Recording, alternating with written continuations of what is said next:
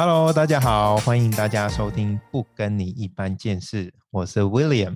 不知道大家以前有没有买过一个牌子叫做 Forever Twenty One，或者呢，其实我们在美国为朋友庆祝的时候，都会祝贺他永远二十一岁。呃，这个很好笑，就是因为我不知道这个代表了什么，但这个一定也是代表说大家想要常常保持着青春。想要保持着像二十一岁皮肤一样的 Q 弹有活力等等的，但是这也是反映出我们现在越来越多人会讨论或者关注的一个议题，就是说老化。那比方说皮肤啊，或导致到我们好像身体老化的速度好像比以前更快了。那其实呃老化里面呢有一个可能也是大家比较少言，很常听到，但是不太会仔细。呃，深入研究的一个部分，可能是跟这个自由基是有关的。那我们今天呢，就邀请到我们的好朋友 Rebecca 医师来跟我们来探讨一下老化这个议题，还有自由基到底是什么。大家好，各位所有线上的朋友，大家好。你知道我刚才听到你说二十一岁，你知道我们这个年纪的女生，每一次庆生，我们都不是。不是用二十一岁的蜡烛，我们都十八岁，二十一岁太老了。美国都因为美国是那个二十一岁才合法可以去，哦，对对对，所以台湾可能就是十。我们现在那个蜡烛都直接差十八岁。是是。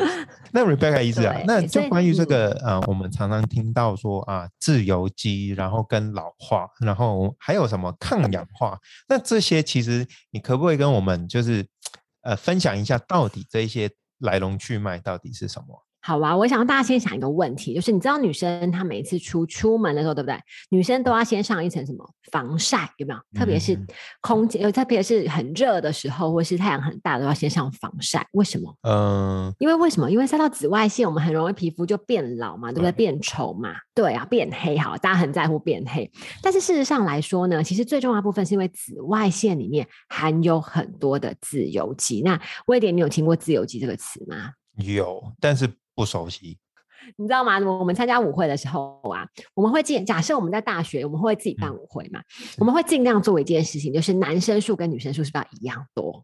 嗯，我们这样男生就是报名的男生跟报名的女生最好是一样多，对，不然万一不一样多会发生什么问题？就是如果男生多一两个，哦，惨了。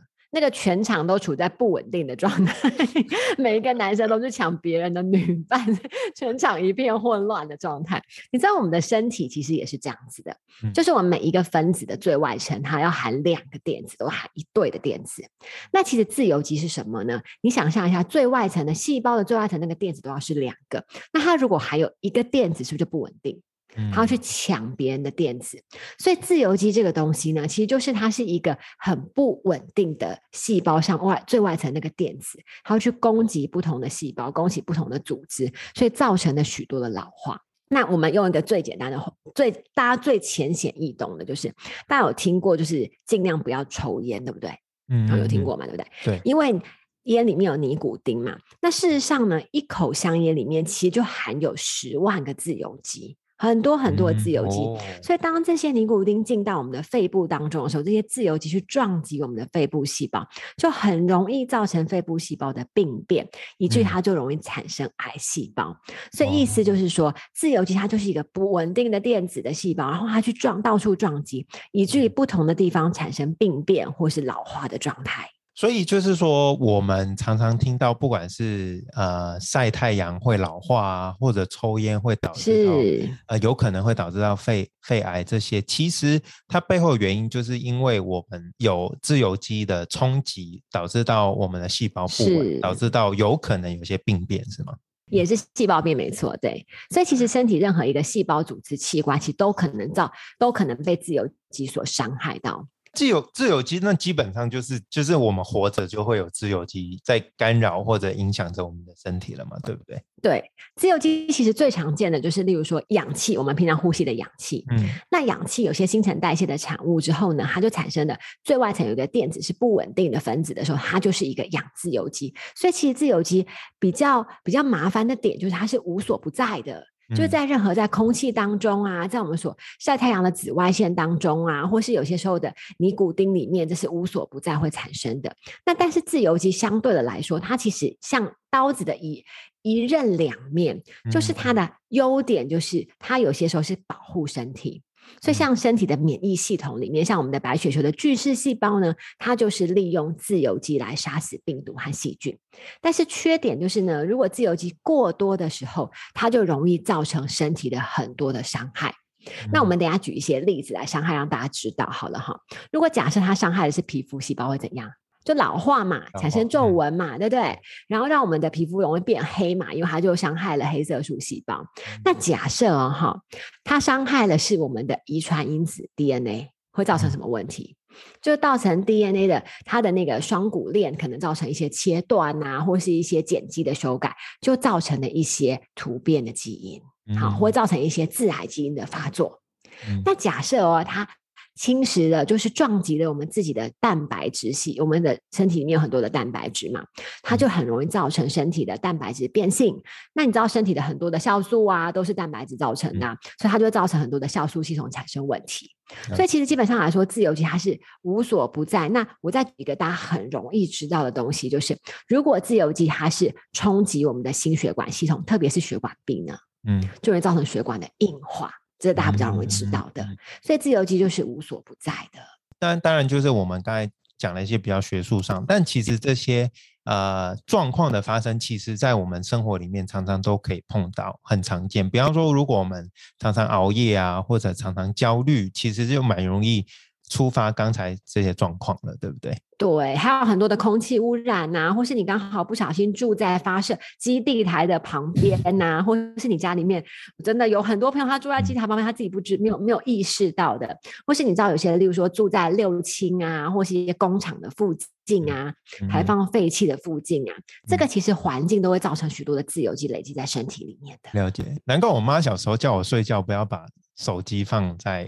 手机放在头上就，而且你知道手机不能放在房间里面，尽量是去书房就好了。这个其实都是有影响的，电磁波的自由基也是很多的。因为小时候会觉得它你疑心也太重了吧，但是其实这一些看不到的，其实也真的在影响着我们的身体。对，它在影响我们的身体，没错。比方说，有没有些职业是特别容易，就是暴露在这种自由基比较容易被影响的状况底？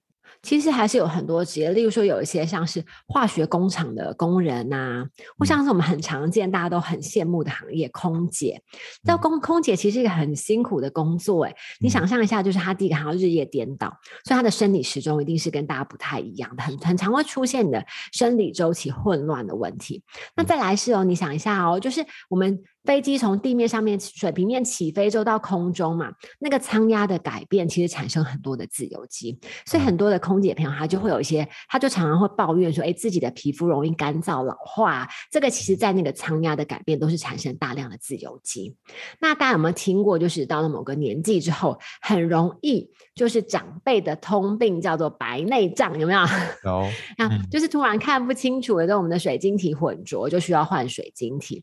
那个其实也。也是因为我们就是紫外线，就是我们直射阳光有很多的自由基伤害到我们的水晶体，所以其实，在生活周遭是都是很常见到的。那我们就讲举了比较多，就是啊，自由基的缺点呢。那优点刚才有提到一个部分，就是说我们身体的免疫系统其实也会透过自由自由基去，自由基来杀死我们的病毒。那自由基还有没有别的优点？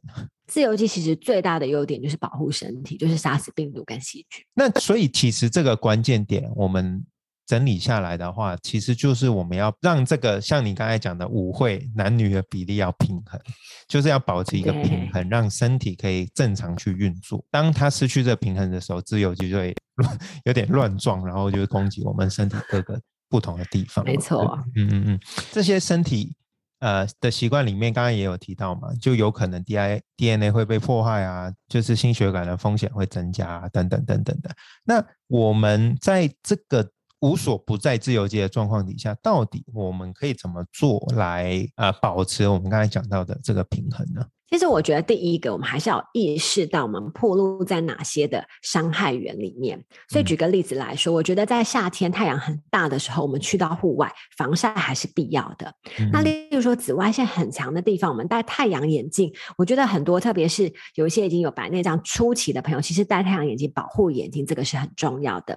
我们尽量远离电磁波，或是我们住家的附近，尽量是减少住在那些工厂啊，或是有排放废气的。地方空污很严重的地方，我觉得自己注意你的环境跟周遭的铺路源，这是很重要的。所以第一个就是一样是避免掉那些伤害源，这是最重要的。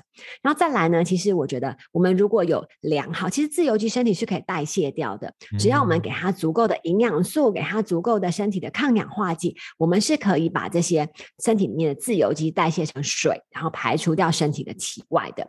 所以你有没有听过有一些有一些医生就会说啊，你上飞机前要吃维他命 A 加维他命 C 加维他命 E 有没有？大家想说哦，A C E A C E 到底是什么？哈，就是三种维他命。这三种维他命是很容易摄取到的维生素，但是呢，它却可以把自由基代谢成水。的分子，然后排出体外，它是一个很好的电子链，能够抗氧化的。所以呢，除了我们刚才说避免掉我们身体的铺路源之外呢，我们良好的生活作息、运动习惯，还有舒缓压力，这都是很能够帮助我们的。再来，足够的抗氧化剂的摄取，你注意的营养素，这也是很重要的。那最后一个，我觉得我们每次都不断的提到，就是我们的心情其实影响身体很大。我们还有适度的运动，然后调整好自己的。心情，特别是像脑内吗啡呀或血清素啊，它都能够让身心你是愉快的。所以，我们保持心情的愉快是很重要的。那就像你所说，其实我们仔细去想一想，我们生活中接触到的环境啊，或者我们的生活习惯，其实我们如果能够避掉最大宗的自由基，那剩下的就交给身体可以自己代谢或者身体可以自己代谢掉，老化的状况就应该。不会 那么严重或明显的，嗯，对，所以你有没有听过一些？你看有些有一些嗯，好莱坞的明星，他们就非常标榜他们吃天然的食物，所以他们每天都要告诉你说，他们要吃很多种不同的梅类的花椰菜，有吗？他们告诉你要吃很多的蔬果类，其实就是这个部分提供了很高的抗氧化的食物，所以它能够代谢掉自由基，让他自己的身体的状态或是皮肤的状况都是在一个比较好的状况。抗氧化跟氧化在自由基里面是。可以被呃理解为，就是当它在平衡的状态跟不平衡状态的一个状态。对，其实我觉得所谓的平衡，就是它能够很顺利的身体产生自由基，是多余的自由基的时候呢，它就能够把它代谢掉，这就是一个平衡的状态。那我们给它一些抗氧化物呢，就是把那些伤害身体的自由基代谢成没有不会伤害身体的，像是水呀，或像是一些其他的化学分子式，然后排出体外。嗯，了解。因为其实这些。就是专业用词，好像在日常生活当中常常听到啊，你要多吃点抗氧化的啊，什么蓝莓对对，大家很多道理。其实我以前真的不听不听你分享，其实是搞不懂，说啊，到底抗氧化是抗氧化什么？哦，那是拿干嘛用的？对不对？不是要氧气吗？为什么就是要抗氧化？对对对，原来就是说抗氧化的摄取，其实可以帮助这些多余的自由基可以被代谢掉。排除掉，对。那我想要来考考威廉，好，你觉得有哪些食物你常听过？哎，就哪些是常听、常听到的抗氧化的食物？蓝莓，很好。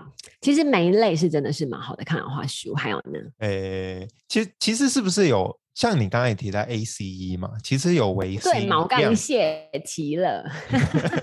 我现在想说，因为我我吃维 C，它也会标榜说哦抗氧化能力很高啊什么的，是不是？其实其实食物有包含这这三种维他命的，其实都可以归类为对。C 是比较大众会听到，A 跟 E 真的比较少听到。对对，但是其实 AC 加起来是一个电子链，能够代谢自由基是非常，它是最有效率的。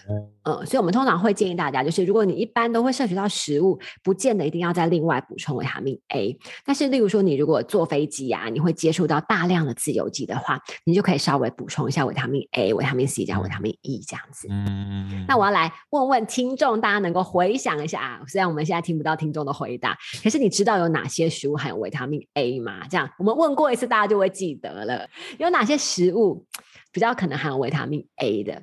嗯，其实维他命 A 其实蛮常见，然后我们就想象一下，就是它其实一个很强的对红萝卜嘛。那维嗯他命 A 其实对视觉是最有帮助，大家都有印象，就是对视力是有帮助，帮助干眼症啊、夜盲症。其实有橘色、黄色的食物里面，基本上很容易会有，哦有橘色跟黄色食物很好找对啊对。这个蛮好，蛮好记得的。嗯对啊，其实蛮容易找的，对不对？哈，对所以那有维维他命 A 这样子，然后在奶类里面也会有一些，在肝脏里面，可是肝脏就没有特别推荐大家吃，但是就是主要是橘色、黄色的食物跟奶类制品里面是有维嗯他命 A 的。OK，那我们来想看看哪些食物有维他命 C，这超这超简单的，随便举 都有。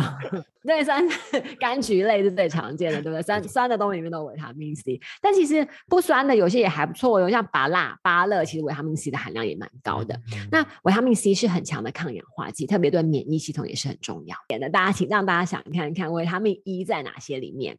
那大家知道维他命 E 是脂溶性的，对不对？哈，Google 不可以偷看，听众朋友不可以偷看。好，呃，维他命 E。它是一个脂溶性的，所以其实像维他命 A 呀、跟维他命 E 其实都不能够摄取过量。但是维他命 E 其实最常见的呢，它其实就是在一些有油脂类的东西里面。所以一些比较好的油脂都会含有，像是橄榄油啊、亚麻仁油啊，或是像是苦茶油啊、葵瓜子油啊、芝麻油这些东西里面都有维他命 E。所以你 E 比较好记，就是一些好的油脂类的东西，嗯像 omega 三那些油脂的东西里面其实都有维他命 E。那嗯另外像是有些像菠菜啊，或者像蛋黄，其实都有维他命 E。所以大家听一听就知道说，哎，你该怎么摄取，上面可以摄取到维他命 A、C、E 的。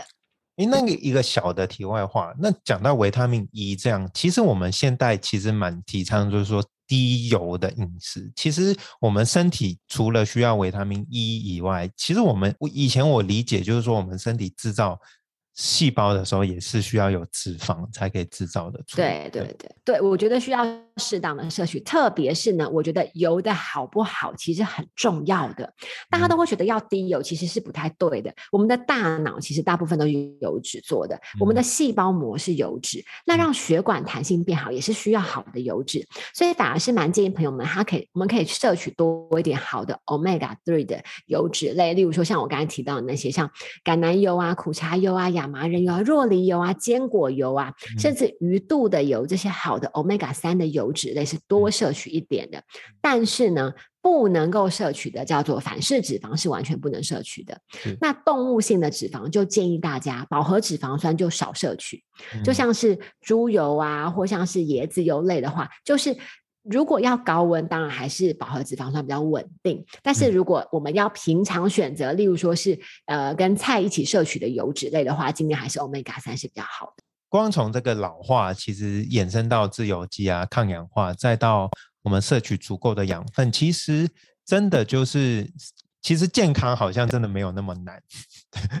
真的，那其实我们今天还想要提供大家另外一个，我觉得我自己是觉得很不错的抗氧化剂。那这个大家比较少，大家都知道十字花科食物，对不对？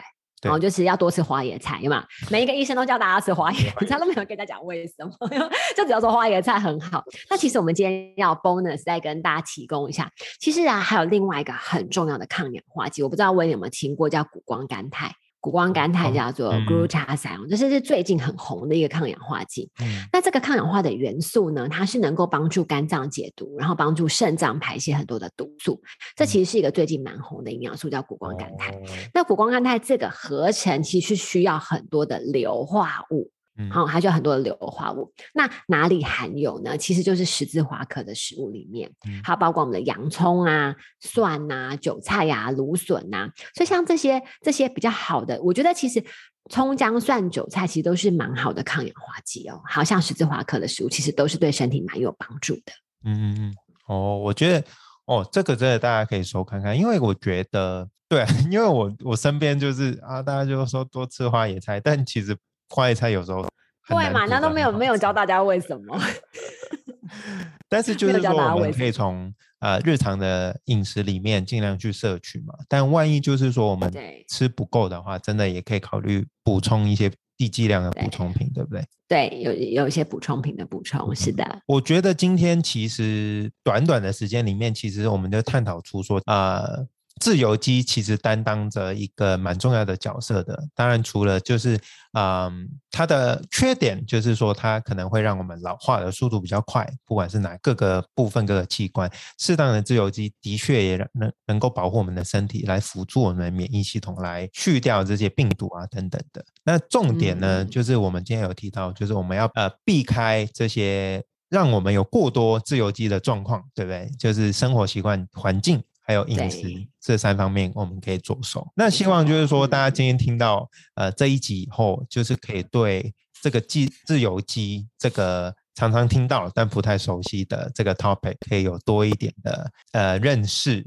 那从而就是说，也让大家，如果你特别受到老化这个议题困扰的听众朋友，你也有多一些新的想法，可以想看看可以怎么来改善自己的生活环境啊，或者自己饮食习惯等等的。嗯，有别的问题的话，也欢迎大家可以透过我们不同渠道来提出一些新的你想要知道的健康知识啊等等的。那我们今天就先到这边喽，谢谢大家，谢谢大家，拜拜，拜拜。